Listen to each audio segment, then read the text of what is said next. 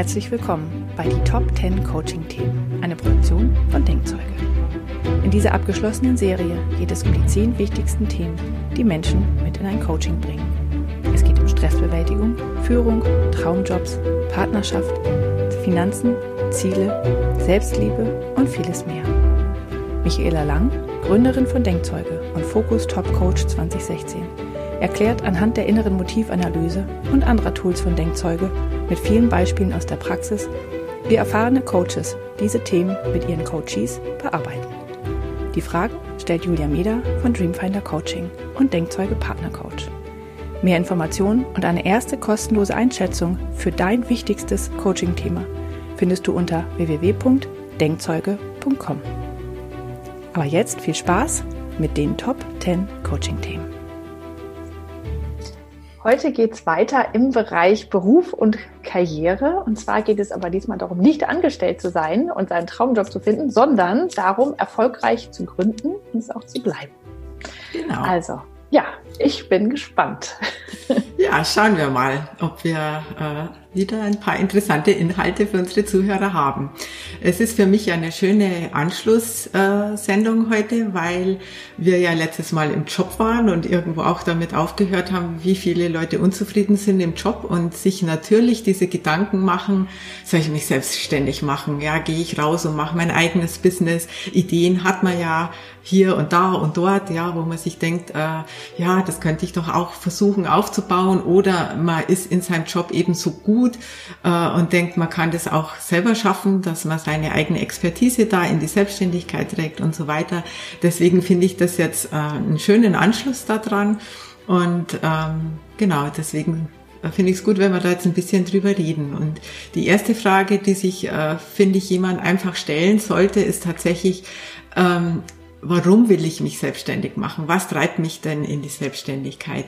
Ist es nur, nur in Anführungszeichen, ähm, diese Unzufriedenheit, die ich jetzt in meinem alten Job seit Jahren aushalten muss oder auch dieser dann fehlende Glaube vielleicht, dass das nie wieder gut wird, wenn ich immer wieder für einen Chef arbeite, ja, ähm, dann kann es natürlich der Antrieb sein, dass wir immer wieder bei unseren inneren Motiven und bei der IMA, dass die Unabhängigkeit sehr, sehr hoch ist, ja.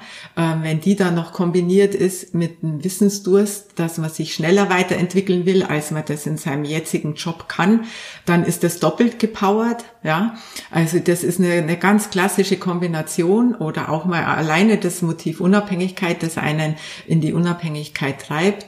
Ähm, ja, genau. Das sind, glaube ich, so mal äh, die hauptsächlichen äh, Hintergründe, wo man mal schaut, was ist denn der Grund? Was, was zieht mich in die Unabhängigkeit, also in die Selbstständigkeit oder in das Gründen wollen? Ja, es gibt ja da auch viele, die so reinrutschen, ja, in der heutigen Zeit durch diese Digitalisierung. Also ich spreche da jetzt von Influencern, die einfach irgendwann mal angefangen haben, Blog aufzubauen und inzwischen Influencer genannt werden, weil sie mit dem, was sie zu sagen haben, auch andere beeinflussen. Äh, wenn du dann natürlich eine gewisse Anzahl an Followern hast, dann verdienst du praktisch schon darüber, ja. Oder die YouTuber, das ist auch so eine Geschichte, die, äh, wenn sie in einen gewissen Bereich kommen, ähm, wo Leute ihre äh, Inhalte aufrufen, dann werden die praktisch von YouTube bezahlt. Also es ist im Prinzip hast du dann einen Auftraggeber, der dich bezahlt, aber du bist doch dein eigener Herr. Das ist so ein Reinrutschen, wo man heute reinrutschen kann, aber wenn man mal schaut, wie viel Blogs da draußen gibt und wie viel äh, YouTube-Videos jetzt auch inzwischen auf dem Markt sind, dann ist es nicht unbedingt gesagt, dass man alleine dadurch diesen Durchbruch schaffen kann. Das ist ähm, auch eine langwierige Zeit oftmals, bis man da hinkommt, dass man da in die Selbstständigkeit praktisch reinrutscht und alleine davon leben kann. Ja, aber in der Regel ist es eben so, dass man eine Idee hat die man umsetzen will, vielleicht auch mit ein paar Freunden zusammen irgendeine Idee hat, die man dann so weiter und weiter und weiter spinnt. Das erlebe ich auch immer wieder. Ja, das war jetzt zum Beispiel bei meinen Jungs so, äh, die dann einfach diesen Traum, ein eigenes Game Design Studio aufzubauen, mit anderen immer mehr äh, äh groß gedacht haben und am Ende es dann in die Tat umgesetzt haben. Oder My Müsli ist so ein klassisches Beispiel. Ja, die drei Gründer von My Müsli, die saßen einfach zusammen auf der Wiese an einem See und ähm, haben sich über eine Müsli-Werbung aufgeregt und sich gefragt, warum gibt es eigentlich kein gutes Müsli, das man sich selber zusammenstellen kann. Und so ist diese Idee gewachsen und heute sind sie ein Unternehmen mit mehreren hundert Mitarbeitern, ja. Also das ist ganz, ganz spannend, glaube ich, das als erstes Mal zu hinterfragen. Was treibt mich rein? Ja. Hm. Ja, und ich glaube, das ist auch eine ganz individuelle Geschichte halt. Und da muss man, es lohnt es sich genau hinzuschauen. Also, ähm, also ich kann da von mir sprechen.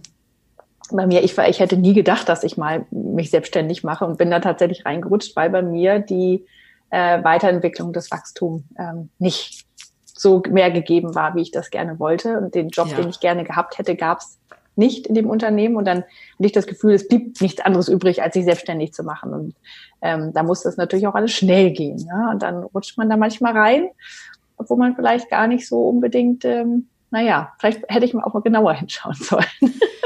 Ja, das ist jetzt wirklich äh, das Spannende, weil da kommen jetzt nämlich die Fragen hinten dran. Also ich bin, seit ich in diesem Leben bin, unabhängig und selbstständig außerhalb der Schule. Ich habe die Schule beendet und nachdem für mich klar war, mit meinen Noten ist das Medizinstudium ähm, passé, ja, oder ich komme auf eine lange Warteliste und müsste darauf warten, ähm, war ich vom ersten Tag an selbstständig. Ich habe noch in eineinhalb Jahren eine Ausbildung durchgepaukt und ähm, dann war ich auch schon selbstständig und bin seit 91 selbstständig, genau. Und ich möchte auch und kann auch nichts anderes mehr sein, weil mein Motivepaket das nicht hergibt. Ich habe zu viele Motive, die in diese Richtung gehen, die mich ähm, ausbremsen würden, für jemanden zu arbeiten. Ja, also mein Einflussmachtmotiv ist einfach zu hoch. Ich würde, ich hätte wahrscheinlich ständig Reibungen äh, dann mit meinem Arbeitgeber, weil der halt andere Dinge tun will, als ich sie tun will. Auch mein Wissensdurst ist hoch, die Unabhängigkeit ist sehr hoch. Ja, da spielen so einige Motive mit, die mir wichtig sind. Aber ich habe tatsächlich auch und ähm, das kennst du ja auch, ein paar Motive, äh, wo ich so ein bisschen hänge. Und deswegen glaube ich, ist, ist das eine gute Empfehlung, dass man mal genauer hinschaut.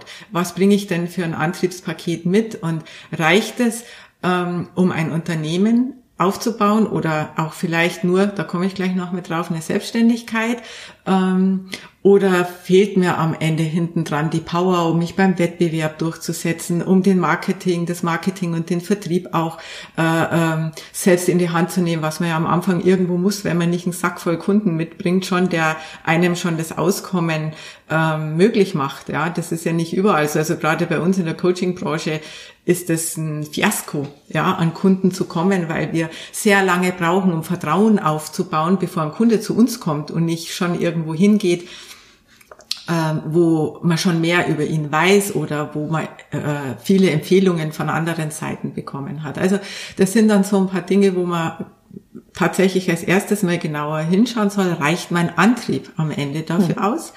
Ja, wenn er das nicht tut, äh, finde ich das nicht so tragisch, ja, weil dann muss man sich diese Fragen stellen. Ja, hole ich mir das, wo mir die Power nicht reicht, ähm, einen Partner mit dazu? Mache ich mich zu zweit, zu dritt, zu viert oder so selbstständig? Oder hole ich mir Experten, ja, die mir zum Beispiel die Buchhaltung abnehmen oder das ganze Finanzielle abnehmen oder den Vertrieb und das Marketing abnehmen? Aber dann kommt eben die nächste Frage, habe ich genügend Geld dafür? Also sind die finanziellen Mittel dafür da, dass ich das abgeben kann? Und so sind da schon ein paar Sachen, wo man, äh, denke ich, genauer hinschauen sollte in der heutigen Zeit, weil ähm, ja, die Zahlen, die sprechen dann einfach schon für sich, dass zu wenig hingeschaut wird. Ja, also man ist ganz schnell dabei, ähm, sein Gewerbe anzumelden, wobei das interessanterweise jetzt in den letzten äh, äh, zehn Jahren, glaube ich, äh, massiv zurückging. Also 2006 hatten wir noch doppelt so viele Gewerbeanmeldungen wie 2018. Ähm, sind jetzt irgendwo äh, knapp 700.000 Gewerbeanmeldungen pro Jahr in Deutschland, ja. Und das Interessante ist aber, dass fast genauso viele sich wieder abmelden. Ja, und wenn man dann die Insolvenzen noch dazu nimmt, die auch noch dazu kommen, dann bleibt nur gut ein Gewerbe pro Jahr pro Anmeldungen stehen. Und das ist schon. Wie nur eins pro Also ein Prozent, ein Prozent. Ach so, okay. Also anders einer von zehn, so rum ist es. Okay. Einer von zehn, entschuldige, jetzt habe ich, äh, bin ich in die falsche Richtung gesaust. Einer von zehn, gut einer von zehn bleibt stehen und macht weiter praktisch. Ja. Wow. Und das ist äh, natürlich schon eine Zahl, wo man sieht, äh, dass im Vorfeld ähm, zu wenig nachgedacht wird, zu wenig recherchiert wird, mich, man sich zu wenig auf die Selbstständigkeit vorbereitet. Ja, ähm, also eine der, der großen Hürden ist tatsächlich auch in Deutschland und das ist auch ein Grund, warum die äh, Anmeldungen zurückgegangen sind. Das ist diese krasse Bürokratie, die wir einfach haben, bis du einfach mal dein Gewerbe mit allen möglichen Dingen, was du da anmelden musst und was du alles äh, äh, ähm, beachten musst und wo du dieses und jenes nicht tun darfst, bis hin eben dann Buchhaltung, wer führt die Buchhaltung, wann muss ich meine erste Umsatzsteueranmeldung abgeben und all diese Geschichten. Also da hängt wirklich unglaublich viel dran und da schrecken viele inzwischen davor zurück oder scheitern dann eben genau daran, ja. Ja, und die andere Seite sind die Finanzen. Wir hatten ja schon das Thema Finanzen auch im Podcast, wo, wo ich ja erzählt habe, dass ähm, nur noch sehr wenige Menschen Vermögen aufgebaut haben.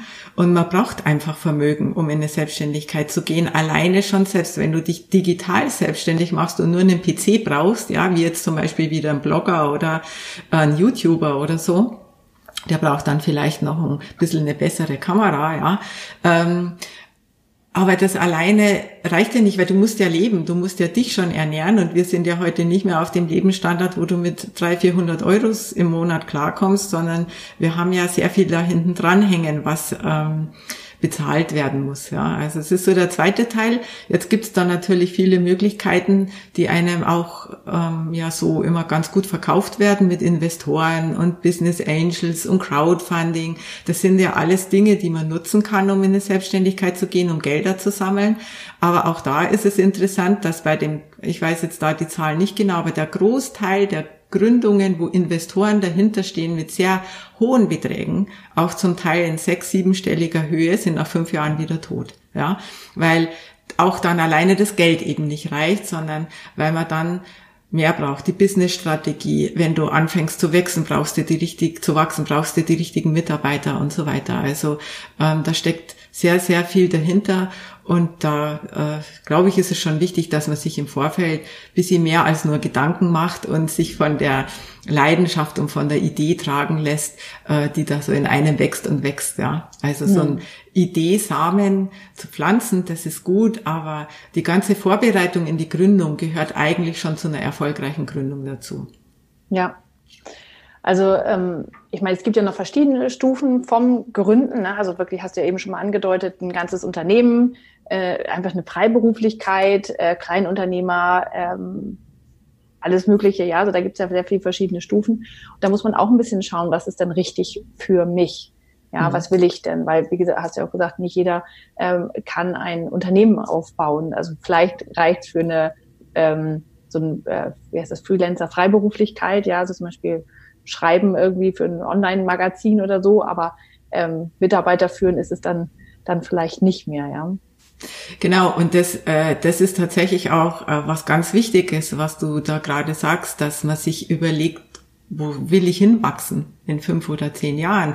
Ähm, ich kann das vielleicht mal an der Gastronomie ganz gut erklären, weil da gibt's ja alles. Da gibt's, sage ich mal, äh, den, den Einzelgastronom, wenn ich es mal so nennen darf, der einfach seinen Spaß hat, eine besondere Currywurstsoße und einen besonderen, äh, äh, ein besonderes äh, Brötchen da drumherum selber vielleicht zu machen und sich eine, äh, einen schönen ausgebauten Stand äh, ähm, zu holen und dann das alleine zu machen. Und dann gibt's ja ganze Gastronomieketten. Vapiano kennt vielleicht jemand, ja, diese Pizzakette. Ähm, okay, ähm, selbst McDonald's nennt sich äh, Gastronomie. Ja, also da gibt's ja dann die, die unterschiedlichsten Größen. Wo will ich hin? Will ich nur meine eigene Expertise leben, also dass ich gut kochen kann zum Beispiel? Jetzt gehe ich mal, bleibe ich mal in der Gastronomie.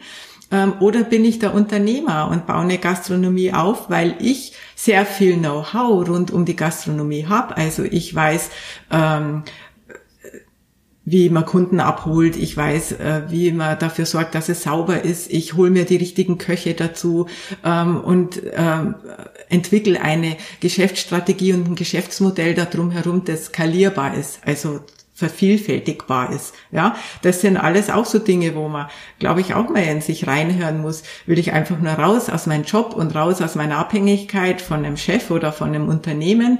Ähm, und reicht mir das dann, ein paar Euros im Monat zu haben, äh, die ich mir selber erarbeite und wo ich dafür aber meine Zeit frei einteilen kann und so weiter?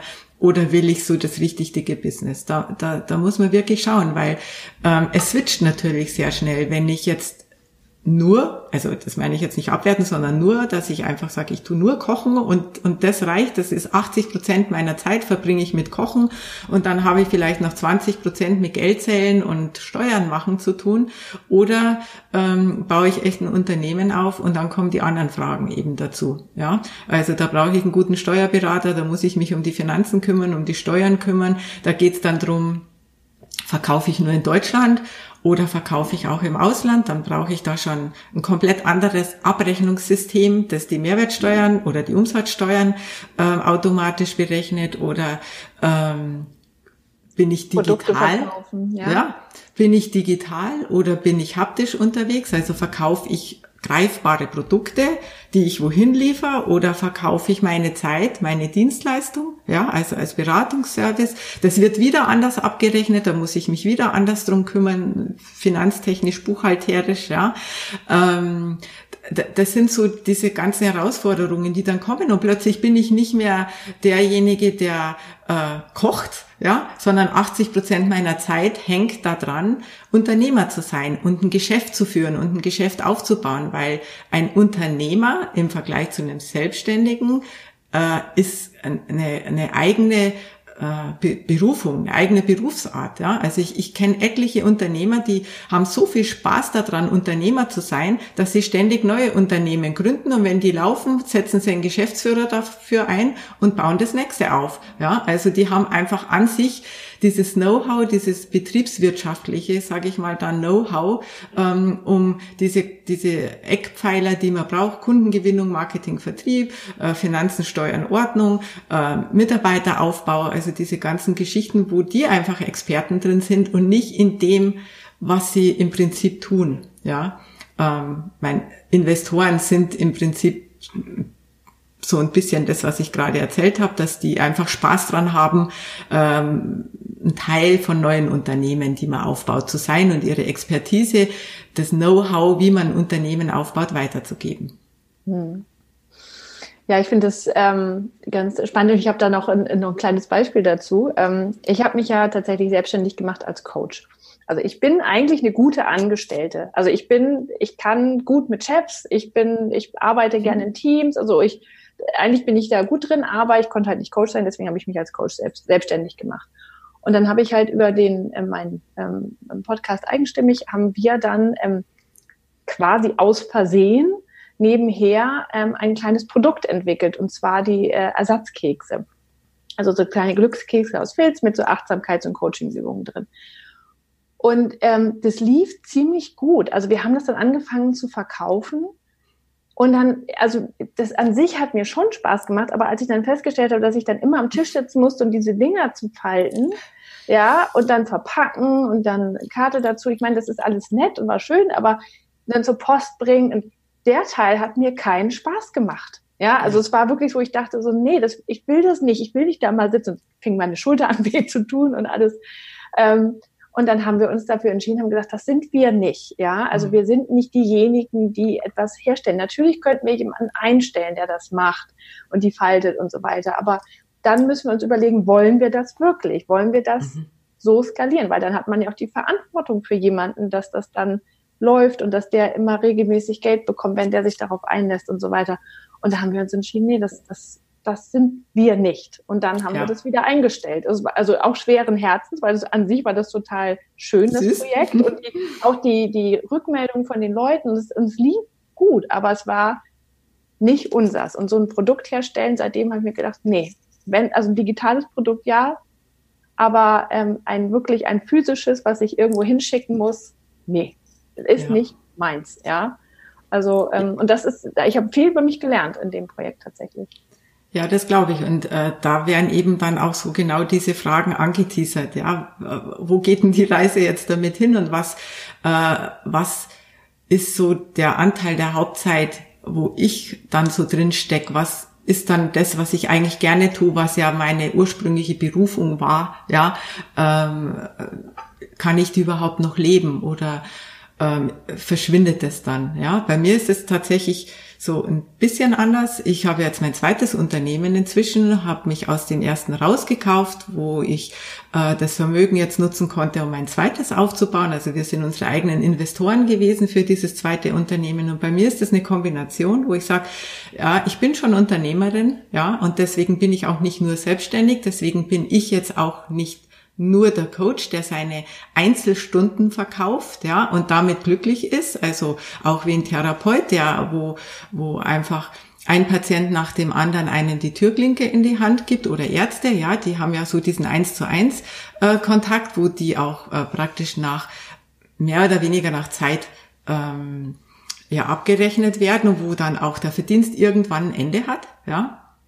Oder bin ich eben dann mehr der, der sagt, ich will skalieren und ich will äh, ähm, da eben mehr draus machen und ich möchte mein Wissen vervielfältigen, ja. Und das bin ich. Aber mir ist es jetzt zum Beispiel auch nicht so, dass ich sage, ich bin einer, der äh, äh, nur Unternehmer ist und ein Unternehmen nach dem anderen aufbauen will. Also diese Exit-Strategie, die, vielleicht hast du das auch schon mal gehört. Also Exit-Strategie äh, ist oft so ein Wunsch von Investoren. Wir hauen da jetzt richtig Geld rein, wir, wir ziehen diesen Market, diese Marketing- und Vertriebsgeschichte richtig cool hoch, holen uns alle Experten an Mitarbeitern, die man haben kann, damit dieses Unternehmen in fünf Jahren so cool ist, dass wir von einem Großen aufgekauft werden und alle super davon leben können. Das ist eine Exit-Strategie. Das ist auch so gar nicht meins, weil ich habe dann schon noch eine Sinn- und Wertehaltung dahinter. Also ich möchte das, was wir jetzt tun, tun, um wirklich Menschen weiterzuhelfen und ich lege sehr viel Wert auf die Nachhaltigkeit des Aufbaus und des Wachstums unseres Unternehmens. Das ist mir eben auch wichtig. Und ich glaube, das sind auch alles Dinge, die man sich fragen muss. Auf was und auf wen lässt man sich auch ein, wenn man zum Beispiel Geld braucht? Ja, ähm, dann muss man auch schauen, dass man den richtigen Investor oder vielleicht nur Fördergelder oder eine Bank das muss man auch für sich mal abwägen. Was ist das richtige Finanzmittel für mich, das mich unterstützen kann? Weil eben alles Vor- und Nachteile hat. Ja, also es gibt äh, ganz tolle Investoren, diese Business Angels, ja, nennen die sich auch, die einfach eine ein gutes Business, eine gute Sache unterstützen wollen und das Gefühl haben, hier wird was für die Gesellschaft getan, da will ich jetzt mein Geld rein investieren und kann, wenn es gut läuft, auch noch ein bisschen dran mitverdienen. Und dann gibt's halt diese reinen Exit-Strategie-Investoren, die wirklich nur darauf aus sind, dass das Ganze ja in fünf bis maximal acht Jahren ähm, so gut läuft, dass man rausgekauft wird. Ja, und äh, das sind alles so diese Fragen und deswegen glaube ich, war das gut für euch, das mal so festzustellen und zu schauen, welche Aufgaben kommen denn da jetzt dann auf mich zu so. Ja, und es geht tatsächlich bei banalen Routinearbeiten los, dass man plötzlich ähm, 2000 Mailing-Flyer also früher war das bei uns noch so, eintüten muss oder mal Postkarten verteilt und die in die Briefkästen wirft oder auch rausgeht und mit Leuten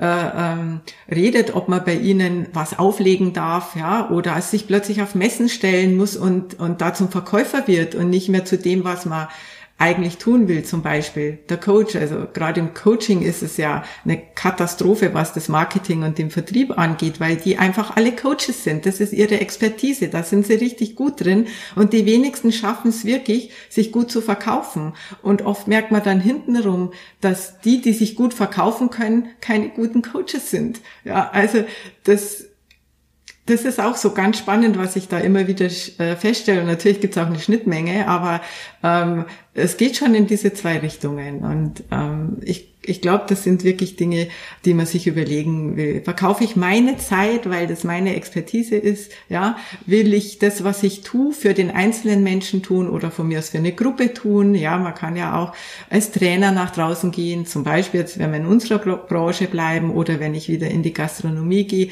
eine kleine Gastronomie aufbauen, wo ich einfach sage, ja, 20 Leute am Abend reichen mir, vier Tage die Woche und dann habe ich ein gutes Auskommen. Oder will ich eben diese Kette aufziehen? Ja. Und dann geht's echt darum, verkaufe ich nur meine eigene Zeit, stehe ich selber in dieser Gastronomie mit drin, weil ich zum Beispiel gut im Service bin oder weil ich gut als Koch bin? Oder stehe ich dahinter und hole mir die richtigen Leute dazu und baue hier was Größeres auf, so dass man vielleicht an einem zweiten oder dritten oder vierten Standort auch nochmal sowas aufbauen kann. Das gibt's ja auch alles, muss ja nicht gleich ein Vapiano oder ein McDonald's sein, ja. Es gibt ja auch andere Dinge noch dazwischen, wo, wo man in jeder Stadt äh, plötzlich dann an zwei, drei Ecken äh, ähm, das essen kann oder das kriegt oder vielleicht noch in der zweiten oder in der dritten Stadt erstmal nur. Das gibt's ja auch alles, ja. Und ich glaube, das äh, muss man sich gut überlegen. So, das sind einfach mal so diese ersten grundlegenden Fragen, wo man, glaube ich, äh, sich ähm, klar werden muss und wo man hinschauen muss, wie bin ich angetrieben, mit welchen Leuten will ich zusammenarbeiten, welche Arbeiten will ich über das, was ich richtig gut kann, hinaus tun, bin ich bereit für das alles, ja, oder wie ist meine meine äh, äh, Lust und Bereitschaft, in diese Selbstständigkeit zu gehen. Hm. Und äh, wir hatten jetzt ja schon darüber gesprochen, dass viele gründen, ähm, nicht mehr so viele wie früher, aber es gründen immer noch einige. Ähm, und es hören dann ungefähr genauso viele auch wieder auf. Wie bleibt man denn erfolgreich als Gründer? Also, ja, also dann ist man ja kein Gründer mehr später. Das ist ja nicht mehr, ist kein frischer Gründer mehr. Doch, man, Gründer ist man immer noch. Aber wie bleibt man denn erfolgreich? So. Ja, man ist äh, sogar ähm, relativ lange Gründer. Also es gibt, wenn man mal von den Förderungen ausgeht, die Gründungen ähm, unterstützen, Fördermittel, dann liegen die Unterstützungen zwischen zwei und fünf Jahren. Ja, und danach ist man nicht mehr Gründer. Danach ist es einfach definitiv vorbei. Aber die meisten hören sogar nach zwei Jahren auf, beziehungsweise enden schon, wenn du gegründet hast. Also viele musst du schon vorher recherchieren, wenn du zum Beispiel sagst, ich ähm, brauche finanzielle Mittel und ich schaue mal, was es an Fördergeldern gibt. Und da gibt es dann doch tatsächlich relativ viel in Deutschland. Es gibt sogar eine Förderfibel, die man sich da holen kann, wo die ganzen Förderungen schön aufgelistet in einem Katalog sind. Kann man auch äh, äh, im Internet runterladen, aber ich finde da tatsächlich in dem Form die Papierform ganz praktisch, weil das einen besseren Überblick bietet. Ähm, aber so die Gründungszeit ist eigentlich so vor der Gründung bis maximal fünf Jahre. Und dann ist man ist man Unternehmer oder Selbstständiger oder Freiberufler und muss im Prinzip schauen, wie überlebe ich jetzt. Und ähm, der Weg bis dahin kann ein bisschen leichter sein, weil man vielleicht Förderungen oder Investorengelder und so weiter hat. Aber dann muss man sich halt auch diesen, diesen Fragen ähm, allen stellen. Und wir haben ja auch alle nur 24 Stunden. Und in dem Wort selbstständig steckt ja drin, selbst und ständig. Ja, und das ist auch tatsächlich so, kann ich nur bestätigen. Also äh, ich weiß nicht, wie viele Minuten eigentlich nur am Tag ich nicht in meinem Unternehmen stecke. Und wenn es nur gedanklich ist, ja, also Olli und ich reden vom Frühstück bis zum Abendessen eigentlich über unser Business und nicht aber immer nur angestrengt, sondern uns macht es auch Freude. Wir tauschen uns dann auch wieder über die Erfolge aus ähm, und, und diskutieren das dann, okay, wie kann man das weiter ausdehnen oder so. Also so ein richtiges Ende hat man eigentlich nie. Man lebt die Selbstständigkeit dann auch tatsächlich oder das Unternehmensdasein. Ähm, und das ist, glaube ich, auch so dieses Feuer, fast ein Verlangen, das man haben muss, dass man mit dem, mit dem Selbstständigsein oder dem Unternehmer-Dasein wachsen will. Das muss man wollen. Ja, also diese Leidenschaft für das, was man da tut, die muss da sein. Ich glaube, das kannst du bestätigen. Ja. Ja, definitiv. Also man muss, ähm, also ich es gibt ja diese, überall diese T-Shirts und so weiter, so, oh, wieder Montag und oder Juhu ist Freitag oder äh, und bei mir ist es immer so, ich, ich freue mich immer auf den Montag, weil ich dann endlich wieder in Ruhe an Schreibtisch kann und meine Sachen machen kann und ähm, äh, ungestört das machen kann, weil am Wochenende oder halt abends oder spät Nachmittag, wenn die Kinder zu Hause sind, dann dann habe ich mache ich das immer die Sachen für mein Business immer mit einem ganz schlechten Gewissen. Ähm, und das ist halt tatsächlich äh, und wenn es einem so viel Freude macht, mhm. dann dann ist es auch richtig, ja. Mhm. Ähm, also zumindest ähm, hilft das sehr dabei, am Ball zu bleiben, weil sonst wird man ja schon viel früher sagen, ach, ich mag nicht mehr, ja. Ja. Ähm, ja. Ja, also zwei Dinge sind es eigentlich, die ich äh, ganz wichtig finde, um erfolgreich bleiben zu können. Ähm, und äh, es geht eigentlich auch schon immer alles vorher los, aber das ist das, was einen eigentlich laufend begleiten muss. Das erste ist man muss rechnen können. Es hilft einfach nichts, ja, weil wenn die Ausgaben auf Dauer höher sind als die Einnahmen, ähm, dann geht man halt einfach pleite. So, ich muss rechnen können und ich muss mit einem Spitzenstift daran gehen und mir das einfach schon von Anfang an genau aufschreiben, ähm, äh, schon bei der Herstellung oder bei der Gründung oder bei der Entwicklung von meinem Business, wie viele, äh, wie viel Zeit muss ich jetzt erstmal investieren, bevor ich anfangen kann? Bis, bis wann bin ich startbereit? Ähm, was brauche ich dazu? Was muss ich kaufen? Was muss ich an Zeit investieren? Welche Ressourcen brauche ich dafür? Das kann man auch alles dann wieder in Zahlen umwandeln, weil selbst wenn es nur meine Zeit ist, die kostet ja auch Geld, ich muss ja leben, ja. Ähm, und dann muss ich natürlich hinten dran die laufenden Kosten sehen. Das übersieht man dann auch gerne. Man denkt sich immer, oh, ich schaffe mir jetzt einen PC an und ich schaffe mir äh, äh, vielleicht noch eine ein bessere Videokamera an und dann kann ich ein guter YouTuber werden, ja, so. Aber die Dinge gehen kaputt. Dann brauchst du eine Hardware, dann kommen plötzlich äh, irgendwelche Gesetze dazwischen, äh, wo man eine laufende Gebühr bezahlen muss, dass man es überhaupt hochladen darf oder all die diese Dinge, äh, die dann einfach hinterher dazukommen. Also auch die laufenden Kosten, nicht nur die Herstellungskosten, sondern auch die laufenden Kosten sollte man sich schon gut im Vorfeld überlegen. Ich komme wieder auf die Gastronomie, weil das ist ein schönes Beispiel. Äh, die Gastronomie rechnet in der Regel mit einem vierfachen Satz. Das heißt, das, was sie einkaufen, ähm, versuchen sie umgerechnet das Vierfache dann dafür zu verlangen. Ja, damit sich das Ganze überhaupt rechnet, weil die haben ja auch viel, was sie dann am Ende wieder wegschmeißen müssen und so weiter.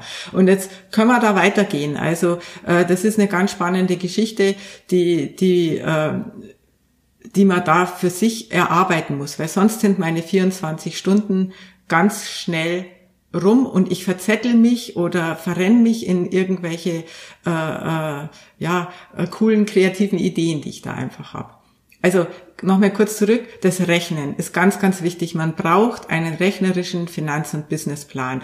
Und auch da gibt's einfach ins Internet gehen, auch kostenlos, wirklich gute Vorlagen, wo man einfach mal äh, äh, diese verschiedenen Posten sich überlegt, wofür muss ich Geld laufend ausgeben und was will ich am Ende übrig haben und wie kann ich das schaffen, indem ich das oder das tue. Und da gehören eben auch Marketing- und Vertriebskosten im Übrigen dazu, wenn ich keine Kunden habe. Da muss ich schauen, wie ich an die Kunden komme. Und das ist für mich auch eine der größten Hürden in der heutigen Zeit. Das war noch vor vor 20 Jahren, vor der digitalen Zeit, vor der Internetzeit für uns in meinem ersten Unternehmen leichter, ja, weil die Marktdurchdringung ähm, ging einfach nur, indem du Papier oder Radio oder Fernseh oder halt Videowerbung irgendwie verbreitest über diese paar Kanäle, die wir hatten. Heute haben wir unzählige Kanäle und werden mit un, un, unzähligen ähm, Angeboten, Werbungen überschüttet. Und da reicht es nicht, dass du einmal sichtbar bist, da musst du x-mal sichtbar sein. Und wenn du bei Google ganz oben stehen willst, dann kostet dich das was. Das ist nicht einfach so, dass du die richtigen Keywords finden kannst und dann plötzlich ganz oben stehst, außer du bist super spitz positioniert, ja, also in einer super Nische drin, dann kann dir das vielleicht gelingen. Aber ansonsten äh, ist alleine um in Google sichtbar zu sein, eine Wissenschaft für sich. Ja, also da gibt es so viele Kanäle äh, um sichtbar zu werden, die dich auffressen können von der Zeit und vom Geld her. Deswegen hingehen mit einem Spitzenstift und sich einen klaren Businessplan zu machen und zu schauen, wie viel Budget habe ich für Marketing und Vertrieb am Ende noch übrig, wenn ich das tun muss. Also wenn das ein, ein wichtiger Teil äh, meines Wachstums ausmacht.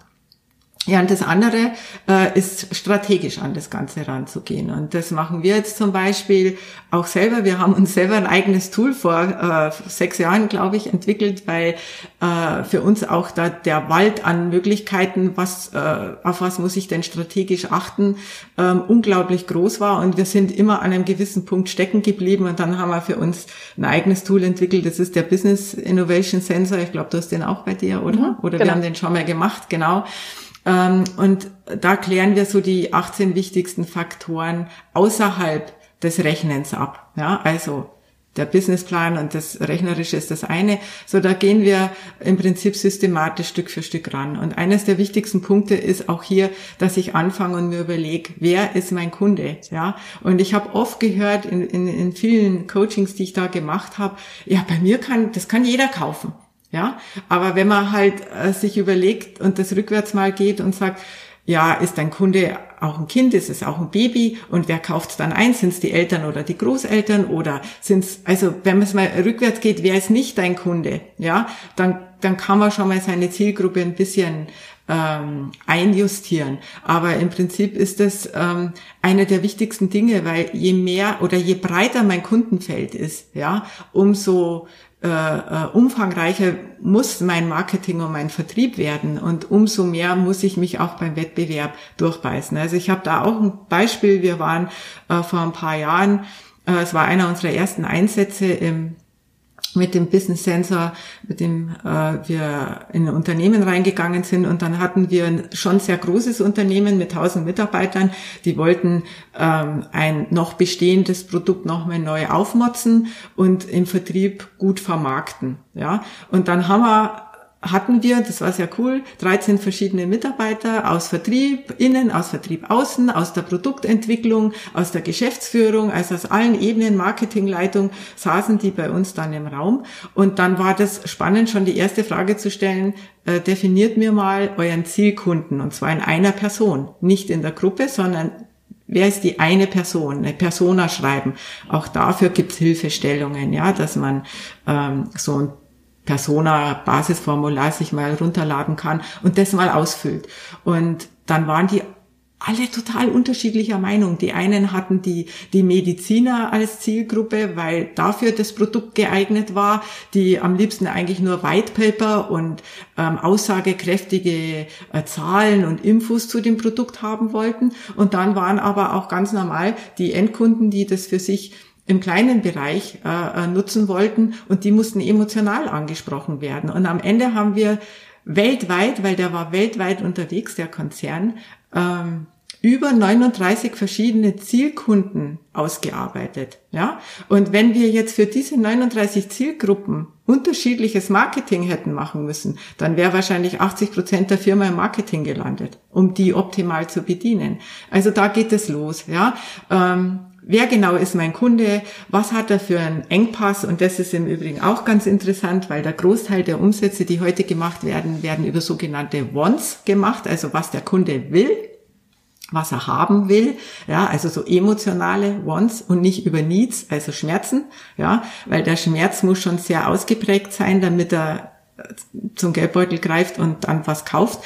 Der Großteil sind Wants, also auch da muss ich schauen, was will mein Kunde? Am besten, wonach sucht er schon? Das wäre natürlich noch besser. Und dann kann man auch davon ausgehen, da gehen wir gleich schon tiefer, ähm, holt er sich einen Experten, ja, da drin, oder komme ich da auch in Frage. Das heißt, äh, je besser ich in dem, was der Kunde sucht, schon als Experte dastehe und Glaubwürdigkeit habe, Vertrauen aufbauen konnte, umso schneller kommt er natürlich zu mir. Wenn ich jetzt noch ein ähm, Monopol praktisch habe, weil ich der Erste bin auf dem Markt, der das hat, dann habe ich zwar einerseits eine gute Möglichkeit, ähm, das auch erstmal nur zu verkaufen, aber dann werde ich vielleicht auch noch gar nicht gefunden, weil der Kunde noch gar nicht danach sucht. Also das ist auch wieder sowas. Und das sind so viele Fragen, die man sich einfach stellen muss. Also ähm, genau, wer ist mein Kunde? Welchen Engpass hat er? Und nicht nur einen, den er hat, sondern den er auch empfindet und den, den er lösen will. Wo treffe ich meinen Kunden? Ja, wo, wo ist der zu finden? Wo erreiche ich den am besten? Zu welcher Uhrzeit? Und wie oft muss ich ihn anschreiben, damit er Lust kriegt, mein Produkt zu kaufen und damit ich mich vom Wettbewerb abhebe? Dann sind wir im Wettbewerb. Ja, wie groß ist der Markt? in diesem Produktbereich, ja. Wie viele Wettbewerber habe ich? Wie schnell ziehen die voran? Wie schnell wachsen die? Habe ich da überhaupt eine Chance mitzukommen? Oder kann es auch sein, so wie es jetzt im Digitalen gerade massiv passiert, dass manche eben immer noch diesen digitalen Zug verpassen und die Neuen, die Jungen jetzt kommen und ähm, ja, äh, Dinge einfach ausschalten, die vorher halt noch ganz normal waren. Gehen wir einfach mal in die Bücherwelt, wie krass die sich verändert hat, ja, durch die Digitalisierung, wie viele Verlage da hops gegangen sind, weil sie das einfach versäumt haben, da mit dabei zu sein. Einer der größten ist Langenscheid, ja, der das erstmal versäumt hat. Der hat dann schon nochmal die Kurve äh, äh, mit anderen Modellen bekommen, aber erstmal war das für ihn auch so, wups, ja. Ähm, also das sind so äh, diese Fragen, äh, denen man sich mal genauer stellen soll. Ja, dann auch der USP. Wie hebe ich mich ab? Welchen Mehrwert kriegt der Kunde von mir? Auch das Pricing, das Preismodell ist eine ganz heiße Geschichte. Was ist mein Produkt für den Kunden wert? Wie verkaufe ich und kommuniziere ich meinen Wert? Also da stecken ganz viele Fragen dahinter, wo ich für jeden einzelnen dieser 18 Faktoren, die wir da abchecken in dieser äh, Business-Strategie-Entwicklung, äh, 24 Stunden pro Tag verdödeln kann und mich äh, also verzetteln kann und diversifizieren kann. Ja. Hm. Und man macht natürlich auch oft immer die Dinge, die man gern macht und die man gut macht und die einem leicht fallen. Und die anderen Sachen äh, fallen, dann oft irgendwie hinten runter. Ähm, keine Ahnung, sechs von den 18 Punkten, die macht man vielleicht nicht so gerne und die kümmert man sich nicht so. Und dann wird's halt schwierig. Ne? Ja, ganz ehrlich, da kann ich mich an die Nase packen. Wir lieben's, Olli und ich, und wir sind jetzt auch nicht ein Riesenteam. Ja, wir, wir, wir sind im Prinzip noch ein ganz kleines Kleinunternehmen mit äh, um die zehn Leute. Und ähm, wir lieben's einfach, Produkte zu entwickeln, weil wir kreativ, äh, kreativ sein wollen und das auch sind. Also wir haben immer wieder Spaß dran, wieder eine, eine neue Methode, ein neues Produkt zu entwickeln. Ja, wir haben inzwischen über 20 Sensoren jetzt äh, am Start, ja, oder der Business Sensor, der dazu kam oder äh, keine Ahnung, jetzt Denkzeuge Live als Plattform, äh, wo sie einfach jeder nutzen kann. Also das ist, da verlieren wir uns da drin und wir beide hassen Vertrieb und Marketing. Ja, obwohl wir beide aus dem Marketing raus sind, das darf man eigentlich gar nicht laut sagen, aber das Marketing vor 20 Jahren war halt noch mal was anderes, als es heute ist. Und es macht uns einfach keinen Spaß mehr, weil du musst heute mehr Analyst als kreativer Marketer sein. Du musst diese Zahlen äh, analysieren können und optimieren können. Wer wann, wer war wann auf deiner Webseite, wo sind sie abgesprungen? Also das ist sehr, sehr viel Analyse auch im digitalen äh, Bereich, wenn du unterwegs bist. Und äh, regelmäßig, ja, passiert uns das, dass wir das sagen, oh, wieder nicht dafür gesorgt, dass man Denkzeuge kennenlernt, ja. Also wir haben da auch unser Thema immer noch damit und kämpfen tagtäglich äh, gegen uns selbst, dass wir diese, äh, diesen Wunsch des Vertriebs und sichtbar werden ein bisschen größer anpacken, ja. Hm. Um nochmal zum, zum Abschluss jetzt tatsächlich, weil das ist ja also das ist ja so ein weites Feld, ähm, wo man kann so viel machen, man kann so viel falsch machen, man kann auch ganz viel richtig machen. Wie kann denn da Coaching helfen? Weil oft wendet man sich ja an äh, ne, einen Steuerberater oder einen Berater an sich, einen Experten bei der IHK oder was weiß ich wo, die einem helfen zu gründen, einen Businessplan zu schreiben. Aber wie kann Coaching denn da ganz besonders helfen? Äh, Coaching ist für mich vor allem im Vorfeld eine ganz wichtige Geschichte, um sehr, sehr schnell Klarheit zu kriegen. Um, also mit unseren Tools ist das jetzt möglich, ja, dass man ähm, sehr schnell weiß, wie bin ich angetrieben, schaffe ich das alleine, reicht mir die Power dafür, mit dem Business Innovation Sensor seine Geschäftsidee mal zu checken, bin ich schon weit genug oder wo habe ich noch Lücken, wie kann ich die Lücken schließen, das zu erarbeiten, was muss getan werden, um diese Lücken in diesen 18 Faktoren äh, noch zu schließen und da gehören dann natürlich solche Sachen mit dran, wie äh, wie kann ich das finanziell realisieren und so weiter. Ähm, also das sind so diese ganzen sich klar werden Sachen, die man in einem Coaching, finde ich, wunderbar machen kann und wo ich eher glaube, dass eine Beratung da fehl am Platz ist. Eine Beratung würde ich eher äh, mir holen, wo es darum geht, dass ich einen Experten brauche, der mir hilft, meine Steuern eben Steuerberater ja ähm, sauber äh, aufzubauen oder ein Finanzberater, der dann äh, dir zeigt, okay, hier kannst du ein Darlehen haben, da kannst du eins haben, so können wir das machen und so wird es wieder abgezahlt. Also von mir ist auch im Vertrieb, da gibt's auch Berater, die dir verschiedene Tipps geben, was du am besten tun kannst. Es gibt auch spezialisierte Berater in diesen digitalen Kanälen, ja, weil inzwischen das so umfangreich ist, dass man selbst da schon die Berater hat und sagt, ähm, nutz Facebook, Twitter, LinkedIn und Co. und ich zeige dir, wie du dich da optimal drin aufstellst. Dann sind wir in der Beratung, aber Coaching ist ja mehr äh, dieses ähm, äh, aus sich heraus arbeiten, das finden, ähm, ja, bin ich dafür geeignet? Habe ich die passende Strategie? Wo habe ich noch die Lücken? Wie kann ich die Lücken auf meine Art schließen und nicht auf eine, wie es ein anderer vielleicht gemacht hat, weil es nicht zu meinem Business passt, nicht zu meiner Person passt, nicht zu meinem Unternehmen passt? Ja, das sind ganz wichtige Dinge, dass man ja im Coaching viel mehr auf das Individuum des Kunden und des Coaches eingeht, als ähm, auf das, was ich gut kann und dem anderen beibringen. Also Coaching erarbeitet mit dir praktisch deinen eigenen Weg. Und das kann auch laufend weiter passieren. Und das ist jetzt vielleicht dann auch der schöne Abschluss als Übergang in die nächste Folge, wenn wir in die Führung gehen. Ähm, wenn es darum geht, wie entwickle ich mein Team jetzt optimal, wie werde ich eine gute Führungskraft oder wie hole ich mir die richtigen Leute, Stellenbesetzung dann, auch da ist Coaching einfach wieder eine ganz, ganz coole Geschichte, aber da kommen wir jetzt dann das nächste Mal dazu. Und natürlich auch begleitend immer wieder, so wie wir, wir nutzen unseren BIS, nenne ich ihn gerne, ja, regelmäßig einmal zur weiteren Strategie. Also das ist dann immer so ein Jahresprojekt, was ist dieses Jahr einfach das, wo wir dranbleiben müssen und das optimieren müssen. Und auch jedes Mal, wenn man ein neues Tool entwickeln wird, das jedes Mal mit BIS erarbeitet, damit wir das Tool optimal entwickeln und dass es kundengerecht ähm, aufgebaut wird. Ja. Sehr schön. Na dann schauen wir uns dann nächstes Mal die Führung, die Mitarbeiter an, wenn es dann etwas größer werden darf. Ähm, und ja, aber tatsächlich Coaching ähm, begleitend um immer mal wieder zu schauen, auch sich mit sich selbst zu verbinden, ist es noch das, soll ich was anders machen, wie bei mir mit den, mit dem, diesem haptischen Produkt, wo wir dann in die, mhm. quasi in die falsche Richtung gegangen sind. Aber wie gesagt, was daraus gelernt haben, ich glaube, das ist tatsächlich dieses immer wieder reflektieren und dranbleiben. Das hilft sehr, da den richtigen Weg für sich selbst zu finden. Ja. Auf, auf jeden Fall, weil das ist ja natürlich ein ganz wichtiger Teil im äh, als Unternehmer, dass du schauen musst, dass du immer eine Nasenlänge voraus bist und auch dem Wettbewerb voraus bist und man daher auch immer ähm, offen sein muss für welche weiteren Wege gibt's, um ein Unternehmen wachsen zu lassen oder zumindest, dass es nicht rückwärts geht? Weil ich sag, es gibt ja auch vielleicht welche, die sagen, ja, ich habe den Umsatz und den finde ich jetzt toll, damit bin ich zufrieden. Ich muss jetzt nicht noch mehr wachsen, aber man muss trotzdem aufpassen, dass man nicht überholt wird.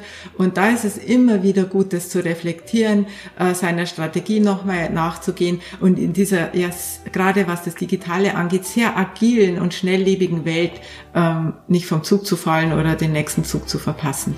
Und da kann Coaching immer wieder helfen. Ja. Sehr schön.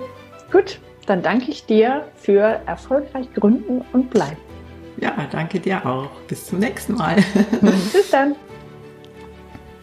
Das war die Top 10 Coaching-Themen von Denkzeuge mit Michaela Lang und Julia Meder. Wenn du wissen willst, wie du dein wichtigstes Coaching-Thema bearbeiten kannst, dann schau doch einmal vorbei auf www.denkzeuge.com. Auf der Denkzeuge Live-Plattform kannst du gleich kostenlos mit dem Live-Sensor herausfinden, was dein Top-Coaching-Thema ist. Außerdem findest du dort auch weitere Möglichkeiten, um dein Thema zu bearbeiten, sowie Zugang zu den Denkzeuge-Coaches. Wir freuen uns auf dich.